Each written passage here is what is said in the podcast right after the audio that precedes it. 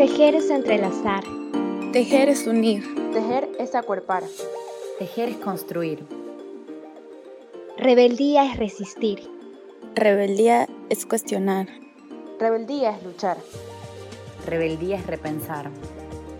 Tejiendo Rebeldías es un podcast feminista en el que reflexionaremos sobre temas de actualidad. Escúchanos y teje con nosotras.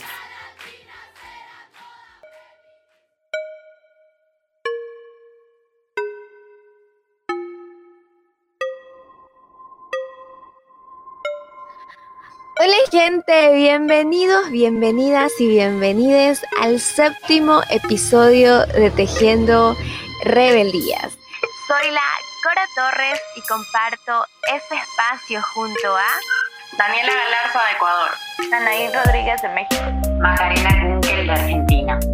Y ya vamos en el séptimo episodio. ¿Cómo se ha pasado este año escuchándonos, tejiendo, dialogando, creando redes? Que es sumamente importante en este escenario donde el COVID-19 como que nos ha intentado fragmentar, ha intentado debilitar y como que las políticas públicas también han estado en contra de distintos sectores sociales, sin embargo otras apoyando a los sectores sociales y el diálogo es fundamental en ese escenario. Y el tema de este episodio es la menstruación,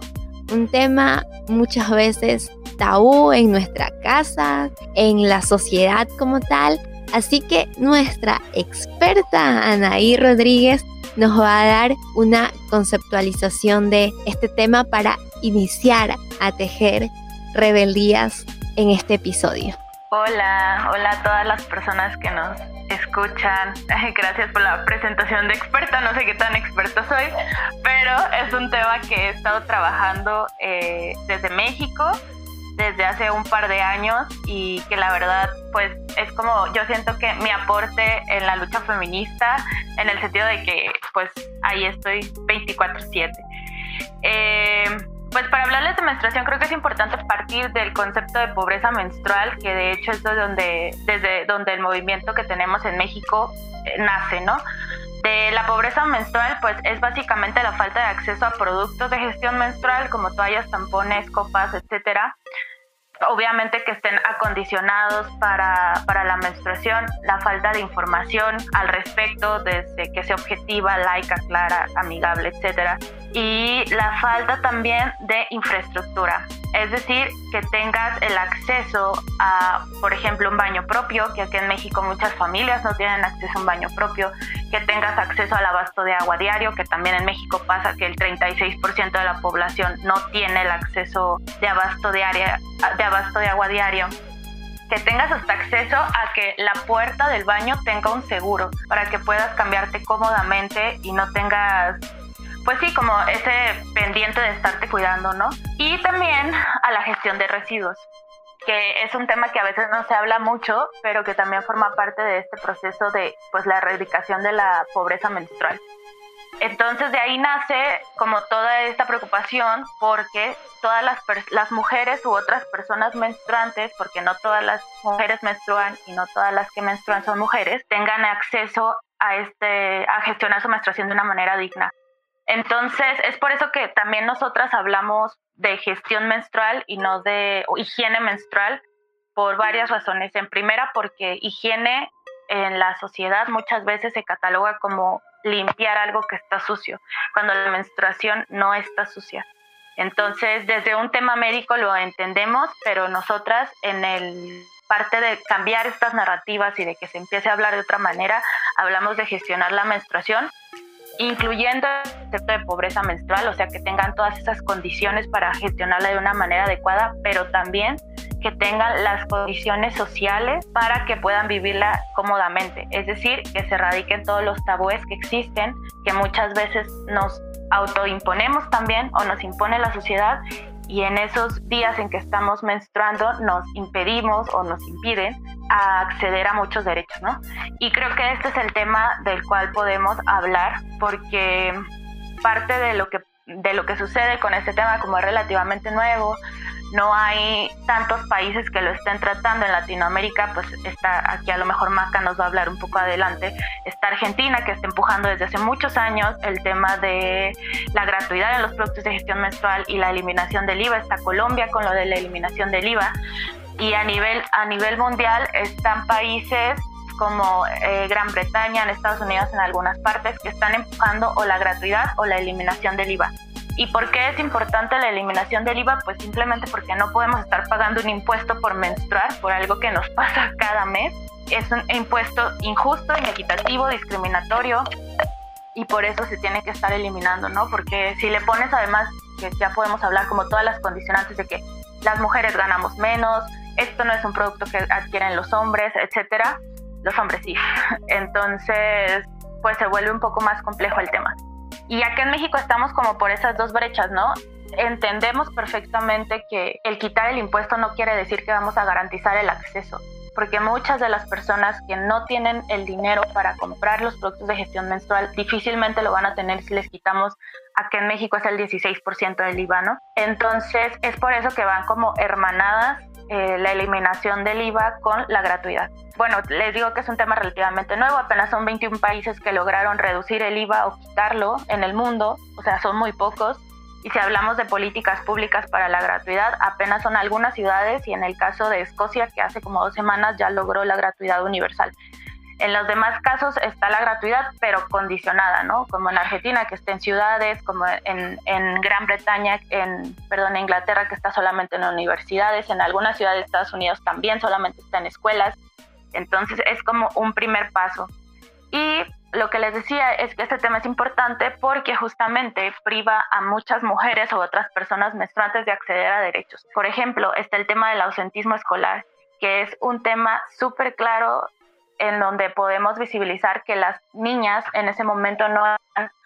a un mismo nivel que sus contrapartes del sexo opuesto, ¿no? ¿Por qué? Porque las niñas faltan en un promedio cuatro o cinco días al mes por, esta, por la menstruación y que si lo sumas a lo largo del ciclo escolar, que en México son 10 meses, se hace más de un mes que no van a clases. Y eso empieza a generar brechas de desigualdad que a la larga van a, van a desembocar en brechas aún más amplias, ¿no? Tema de la salud también, las personas en situación de calle, por ejemplo, las personas migrantes, las jornaleras, que no tienen acceso a estos productos de gestión menstrual o que tienen que decidir entre comer ese día o comprar los productos,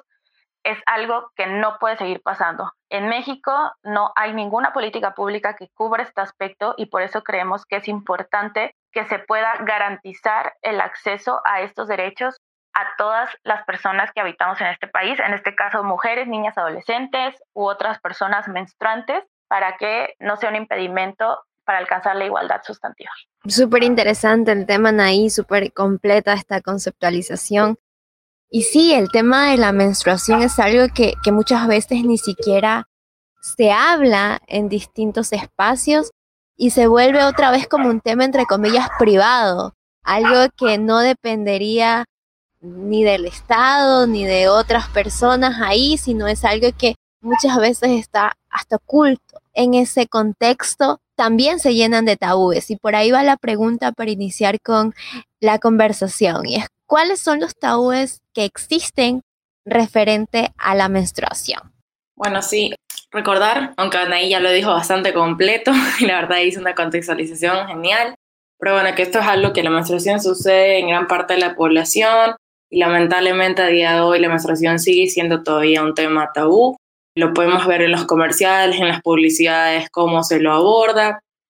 una forma que debe disimularse o esconderse. Y al final no, la menstruación no debe ser un tema que se hable en voz baja, no deberíamos tener vergüenza al ser un proceso natural. Yo recuerdo mucho que mi experiencia personal, al menos en el colegio, cuando alguien necesitaba una toalla sanitaria, se preguntaba como que en voz baja o en silencio como si era algo malo, o cuando te parabas y tenías falda, porque en el colegio usábamos falda, preguntabas a una amiga o a alguien si te habías manchado, pero como, puedes por favor ver y que nadie se dé cuenta o algo así, eh, cuando es algo normal. Ahí está, todavía se continúa esta estigmatización de los cuerpos menstruantes, de los cuerpos menstruales, nos, nos, recuerda la necesidad de más información y de la producción de conocimiento en cuanto a la menstruación, o sea, la necesidad y la importancia de ser algo que todavía se tiene que tratar y que todavía a nivel de educación sexual lo poco que se ha dado como que le sigue faltando. Y bueno, algo mucho más personal que les compartí a mis compañeras antes era que, que sí, que incluso aún sabiendo, y yo que tuve igual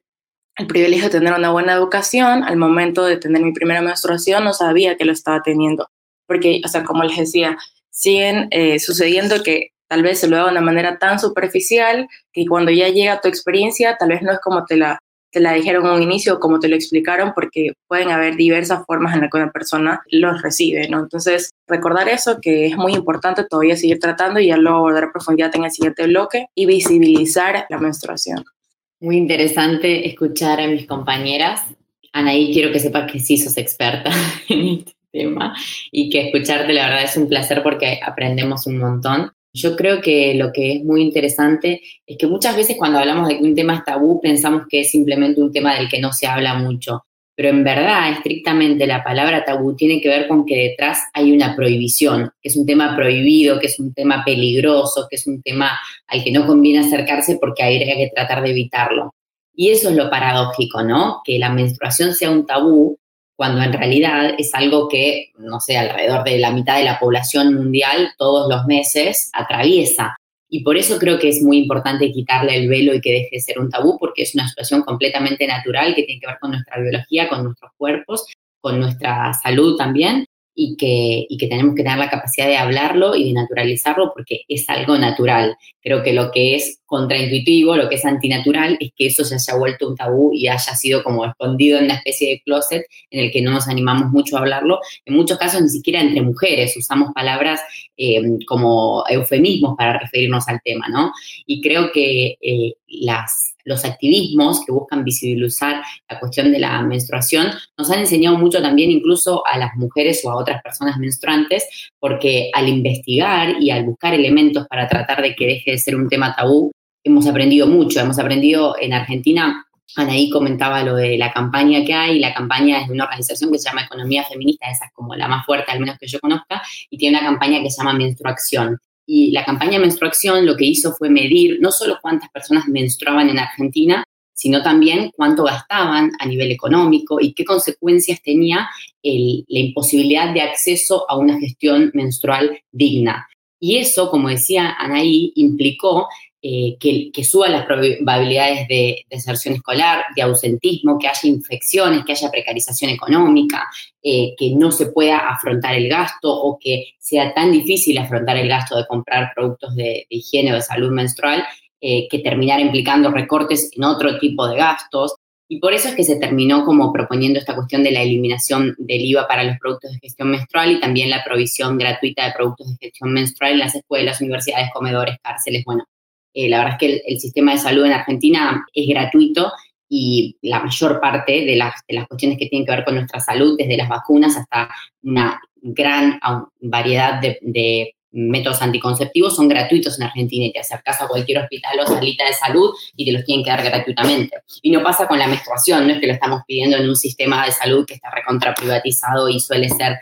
pago, sino que todo lo contrario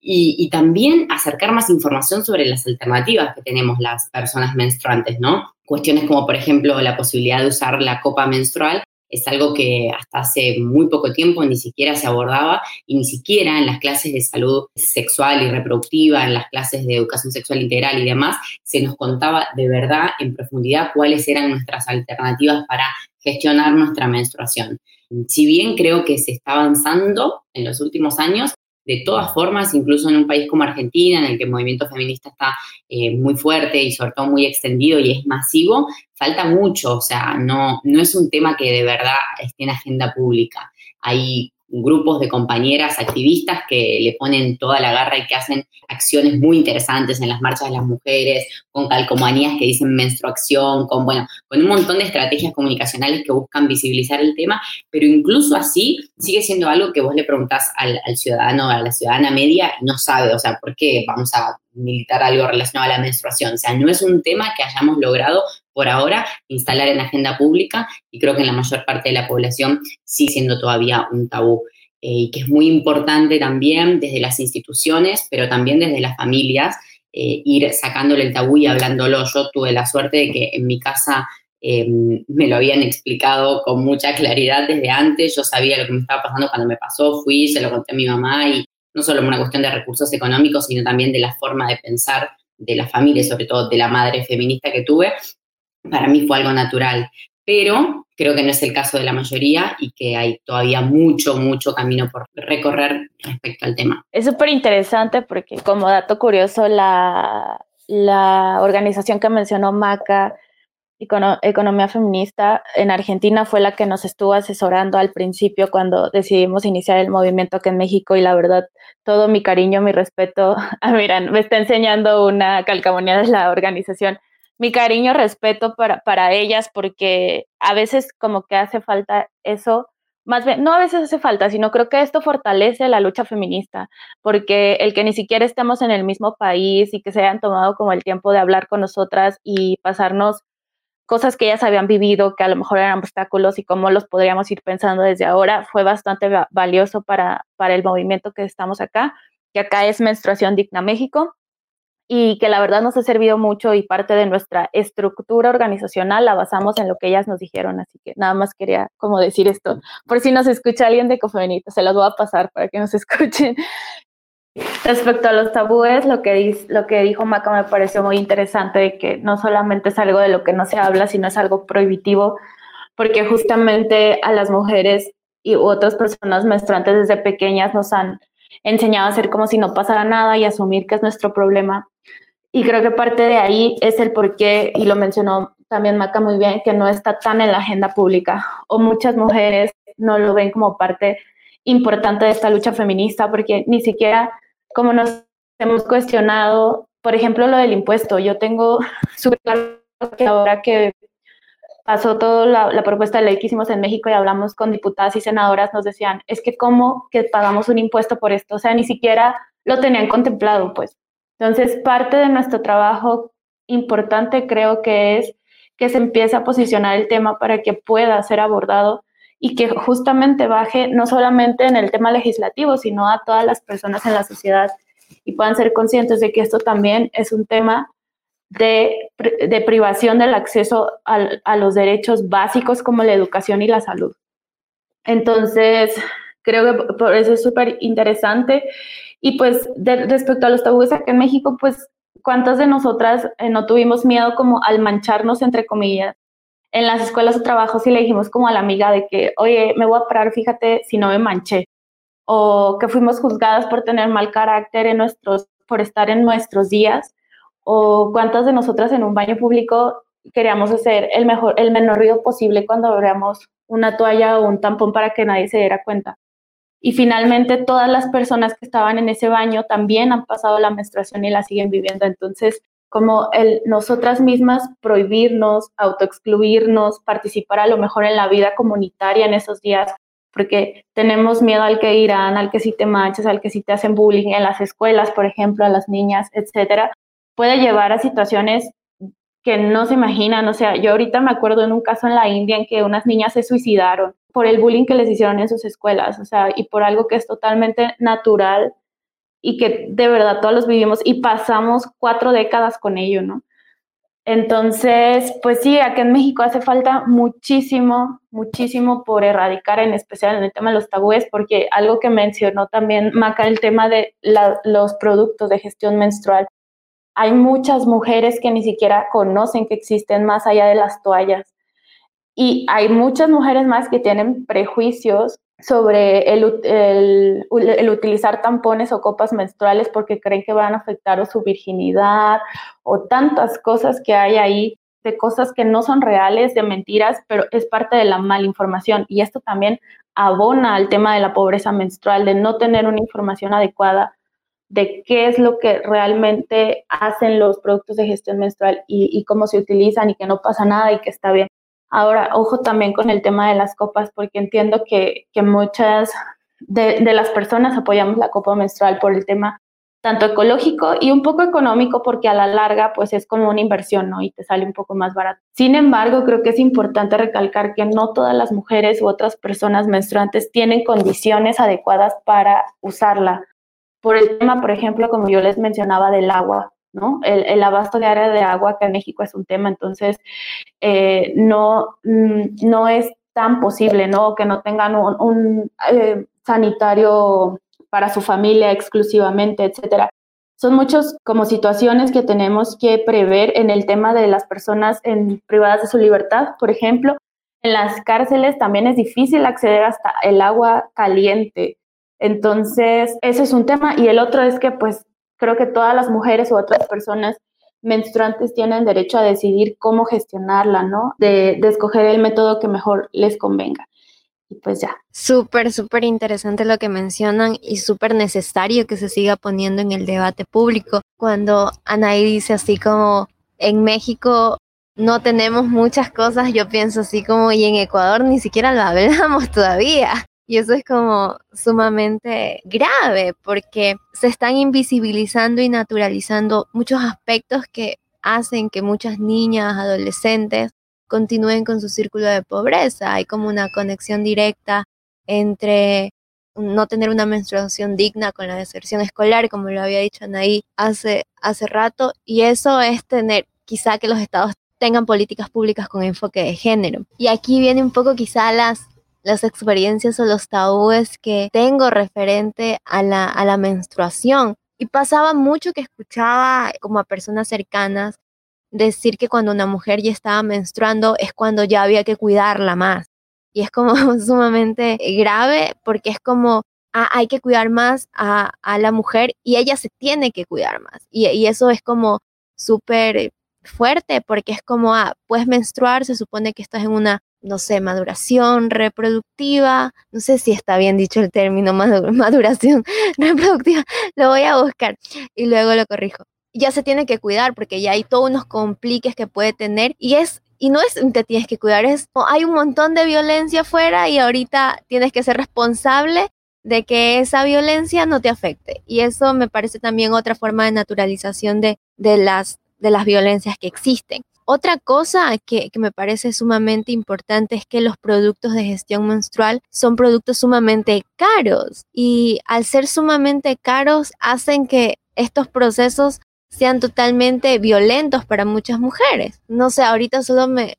solo viene a mi cabeza los costos y realmente es, o estamos hablando de que, no sé, un paquete de toallas cuesta casi 3 dólares para las que tenemos flujo abundante. Entonces es como, es como, aguanta, hay personas que no tenemos, yo no he tenido 3 dólares en muchas ocasiones y yo no estoy en un espacio así como chuta, las desigualdades están sobre mí. No, pero al ser clase media me ha pasado que no he tenido tres dólares y eso hace que el proceso sea súper fuerte, súper violento y ponernos a pensar cómo puede romperse eso, cómo se pueden quitar eh, ciertos cargos o cómo hacer que también estos productos puedan llegar a distintos sectores. Una compa hablaba hace un tiempo y decía, siempre que se piensa en el COVID-19, no se, no se piensa con enfoque de género, porque se llevan colaboraciones a las comunidades, a distintos sectores, a barrios periféricos, pero no se piensa en los cuerpos menstruantes. O sea, es como necesitamos que hayan productos de gestión menstrual, pero eso no se piensa, nadie lo piensa. O sea, se lleva cualquier cosa, hasta caramelos llevas por último, pero no, no piensan cómo las mujeres, cómo los cuerpos menstruantes van, vamos a estar gestionando esto quizá en muchos países vuelve a iniciar las cuarentenas. Entonces, ya cuando las pasamos, muchas personas no sabían cómo tener estas menstruaciones dignas y era súper complejo porque de paso se estaba encerrada, no se tenía ni un dólar para nada. Entonces, es como importante eso. Ahora los estados no estuvieron, bueno, y esto solo lo dejo porque va a ser la, la siguiente pregunta.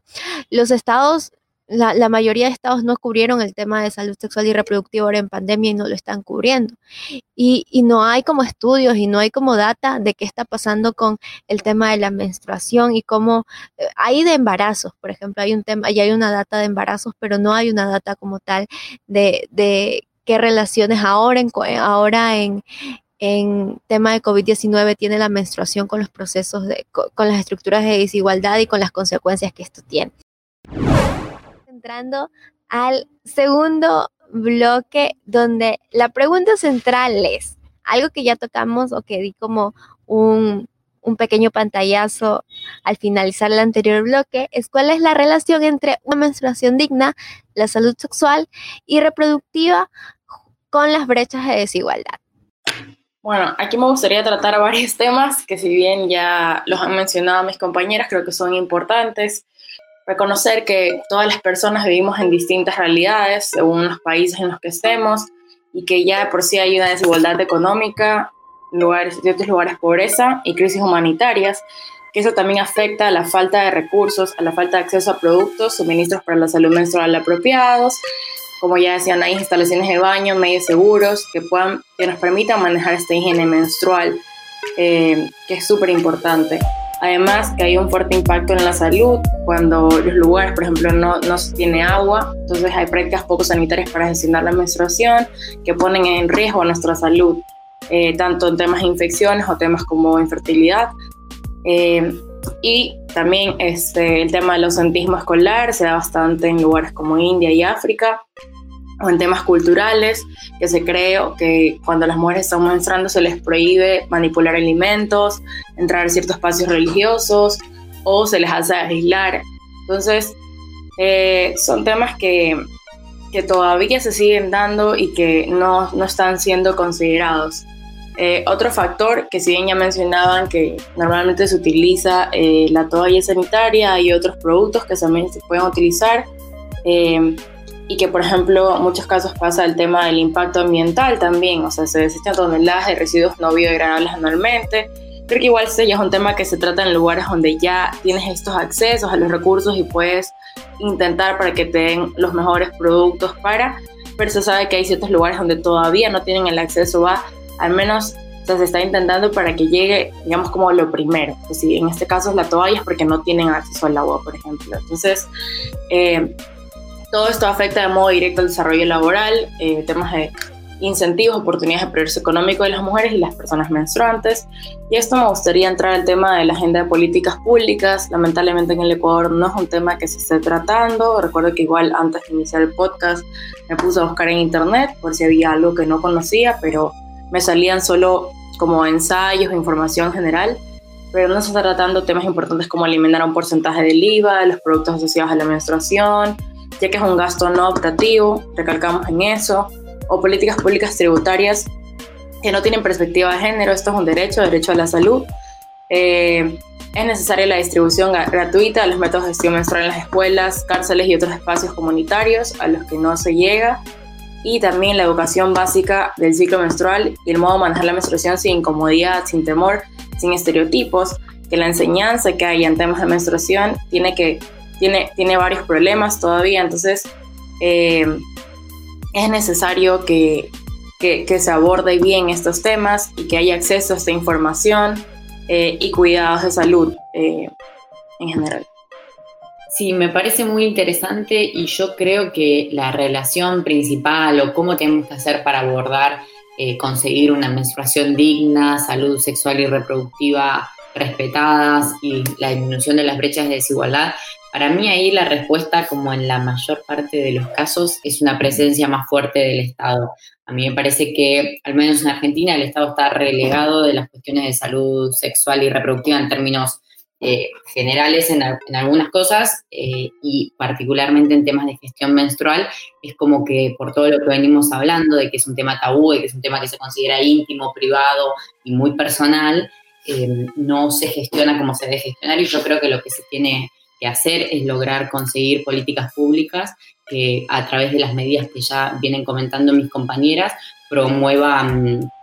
digamos, acompañar especialmente a quienes presentan una situación de mayor vulnerabilidad y a quienes esto en primer término afecta mucho a nivel económico. Y además, para todas las personas menstruantes en general, creo que hay que buscar la manera de, que haya más información, porque me parece que en ese sentido la información en este caso es revolucionaria porque eh, se opone a décadas y siglos de, de tabú con el tema, pero además la información en general es poder y, ese es el poder que queremos tener y que queremos reproducir y que queremos que tengan todas las personas menstruantes, de saber con qué opciones cuentan, de saber a qué están expuestas si no gestionan eh, la menstruación y con respecto a las cuestiones de higiene y todo, y de a partir de conocer ahí sí poder decidir, pero de forma informada, de manera informada. Así que yo creo que lo que tiene que haber es una presencia fuerte del Estado, obviamente triangulando también eh, con el sector privado y con las ONG que, que, son activistas en este tema y con el sector privado, porque es en muchos casos el que produce muchos de los productos de higiene menstrual, eh, pero también pensar formas de, abordar desde la salud pública y desde el sistema de salud público y desde em, las industrias que tiene el Estado también, formas de producir productos eh, que también sean gratuitos para la población y, principalmente para, quienes atraviesan esto todos los meses y, se les complica tanto en muchos casos. Ah, algo que me parece súper importante destacar es con lo que Cori creo que terminó el bloque anterior, que fue el tema de la pandemia y la perspectiva de género, porque justamente ha habido muy pocas respuestas con perspectiva de género. Argentina es un caso eh, que, ha sido ejemplo porque justamente varias ciudades, creo que dos ciudades en este transcurso de la pandemia han hecho políticas públicas de dar la gratuidad de productos de gestión menstrual como respuesta a pues esta crisis sanitaria que se está viviendo, asegurando también la perspectiva, ¿no? Y es importante porque en la actualidad el 70% de la fuerza laboral del sector salud a nivel mundial son mujeres y en México el 79% de las personas que se dedican a la enfermería son mujeres. Este, hubo mucho revuelo en la provincia de Hubei, que fue un caso muy sonado porque en China, porque se rechazaron donaciones de productos menstruales debido a que no se consideraban como necesidades, pese a que el 50% del personal eh, de médicos y médicas eran mujeres y en la enfermería el 90% eran mujeres. Entonces, como que hayan dicho que no era una necesidad, se hizo muchísimo ruido en redes sociales, eh, como reclamando esto, y al final se revirtió el asunto y aceptaron las provisiones, ¿no? Entonces, es importante como puntualizarlo, no solamente en este tema, sino en todos, de que debe de haber una respuesta también con, esta perspectiva para asegurar que, las mujeres tengamos eh, el pleno acceso a nuestros derechos. Y algo que me gustaría aclarar, yo estoy de acuerdo en lo que dijo Maca, ¿no? Que el Estado es el que debe de garantizar esto, pero sí me gustaría como súper enfatizar que no, que ojo, porque luego se toma mal, que no estamos diciendo que el Estado se meta con nuestros cuerpos, sino que el Estado cumpla la obligación de que sea garante de nuestros derechos humanos, porque como ya lo hemos visto a lo largo de este episodio, este tema también conlleva una prohibición del acceso a varios derechos que no se está visibilizando. Entonces, eso es lo que, lo que nosotras también en México estamos luchando para que se instauren legislaciones y políticas públicas, que ahí va poco a poco,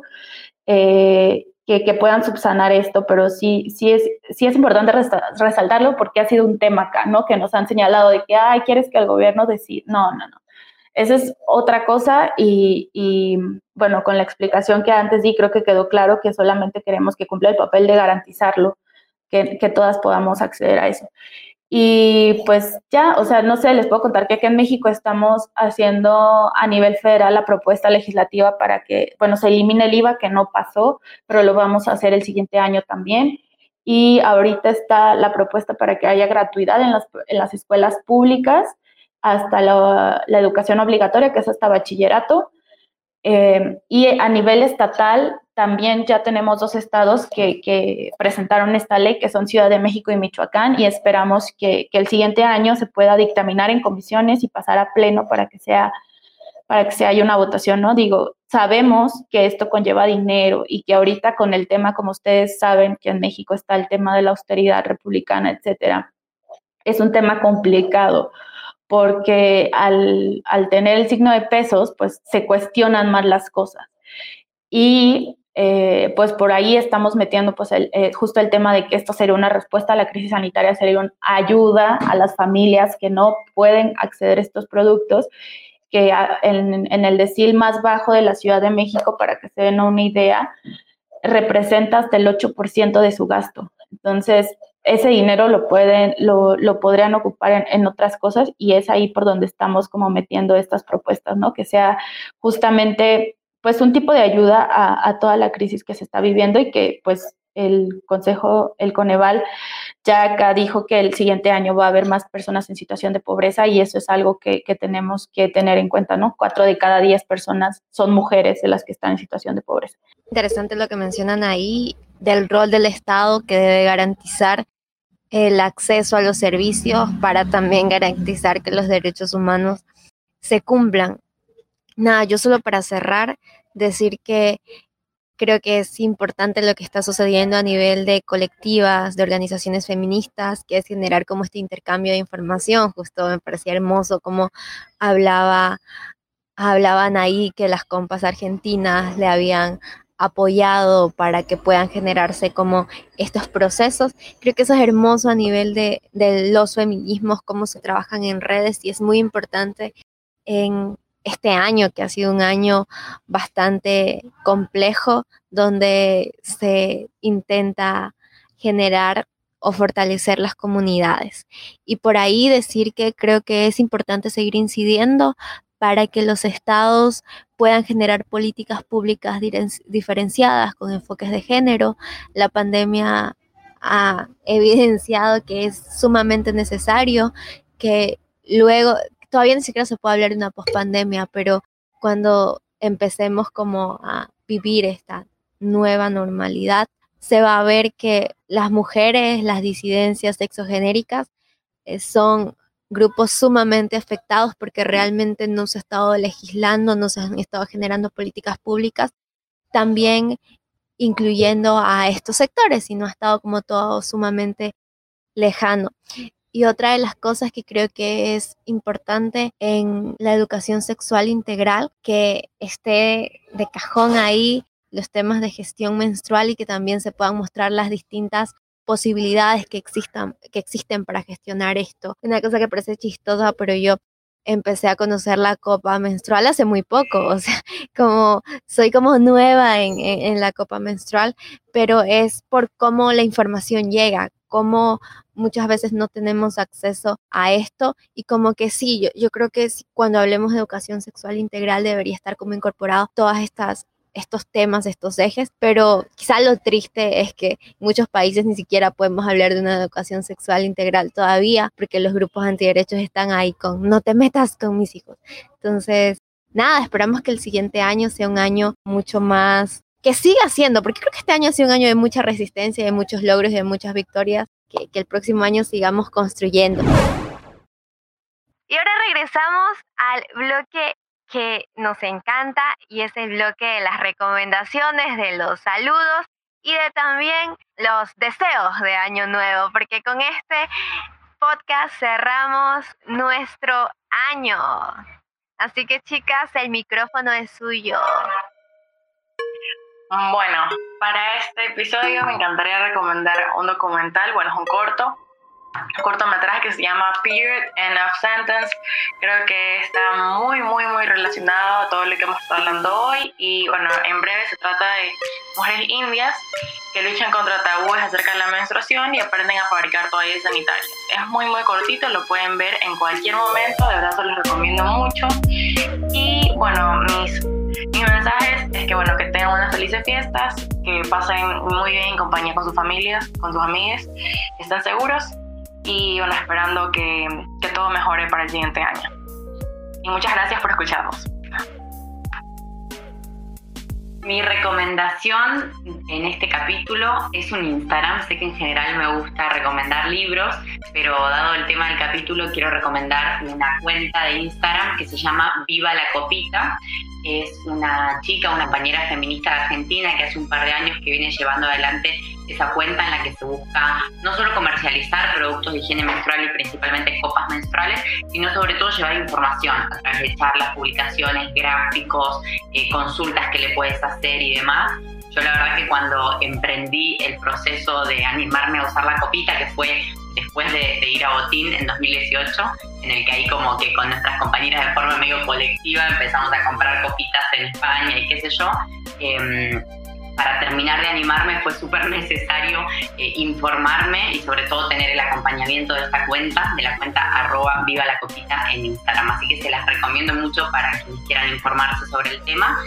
Y por otro lado, mis deseos es que el aborto sea legal en Argentina en cuatro días, cinco, bueno, no sé cuándo van a estar escuchando esto, pero el 29 de la madrugada, entre el 29 y el 30 de diciembre, el Senado de la Nación, por segunda vez en la historia, va a votar a favor o en contra de la legalización del aborto, de la interrupción voluntaria del embarazo. Así que para todas las, feministas en Argentina y para los defensores de, de los derechos humanos en Argentina, nuestro deseo para este año tan difícil y tan adverso, eh, está todo depositado en aportar nuestras energías y nuestra fuerza militante en tratar de cerrar el año con una buena noticia, como sería que, el aborto sea legal. Así que ese, ese es mi deseo.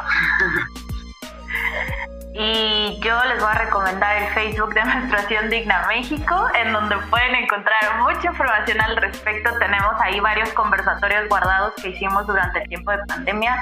sobre el por qué hablar de menstruación, el por qué el impuesto es discriminatorio, el por qué se debe de dar gratuidad a estos productos y el por qué se deben de generar datos, que es algo que creo que Daniela mencionó un poquito, pero no hicimos mucho énfasis de que no hay datos sobre esto. Eh, en Argentina están haciendo grandes esfuerzos por generarlos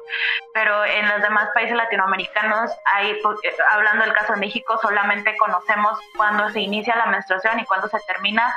eh, por, por, una encuesta que hay a nivel nacional, ¿no? Pero de ahí en más no sabemos nada. Entonces, eh, los, los conversatorios que tenemos ahí van de esto y también está la presentación de la ley en Michoacán, o sea, muchas cosas de, del tema de menstruación y van a ver ahí varias campañas. Hay una campaña muy interesante con personas que estuvieron privadas de su libertad, de cómo se gestiona la menstruación en las cárceles, que, ellas nos cuentan sus, sus, testimonios, que la verdad son, son mm,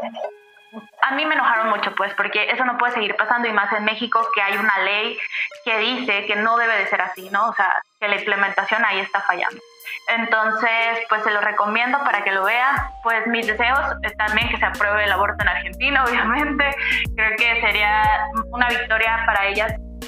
muy, muy fuerte, pero también sería una victoria colectiva de, América Latina y nos serviría como impulso a todas las demás para seguir luchando por esto y saber que, esto es posible. Y pues creo que me gustaría mucho pensar que, el siguiente año eh, que se unan más personas al movimiento feminista. Creo que estaría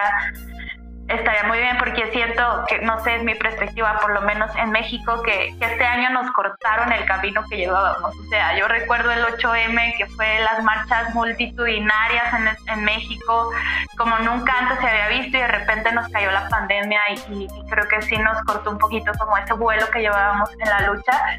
Em,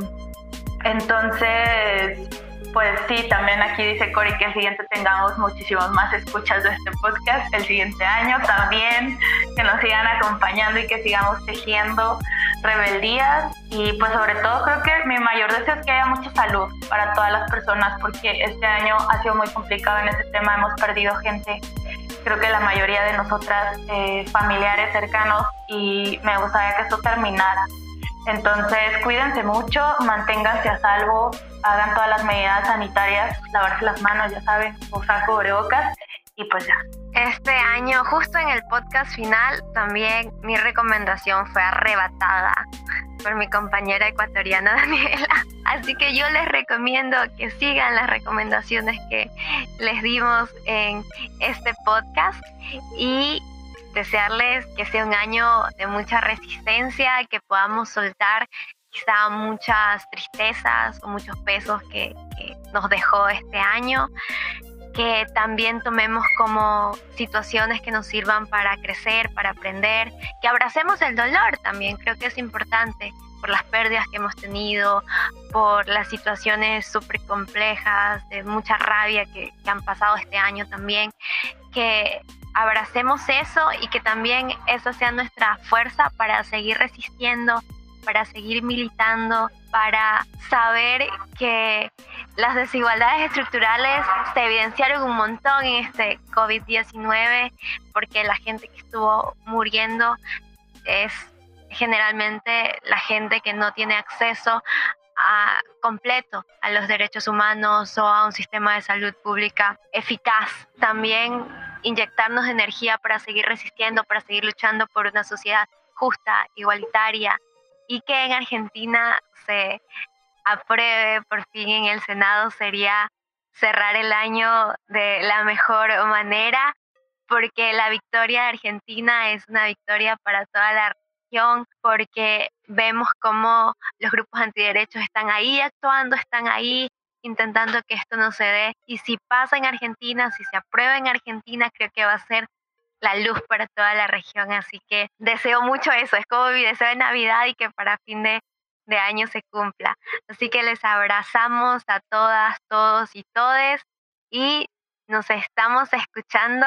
el 2021 por un año de más resistencia, de más lucha y de seguir tejiendo rebeldía. Queremos que sigas tejiendo rebeldías con nosotras. Porque las luchas se sienten, Se viven, se sueñan. Y se tejen de manera conjunta.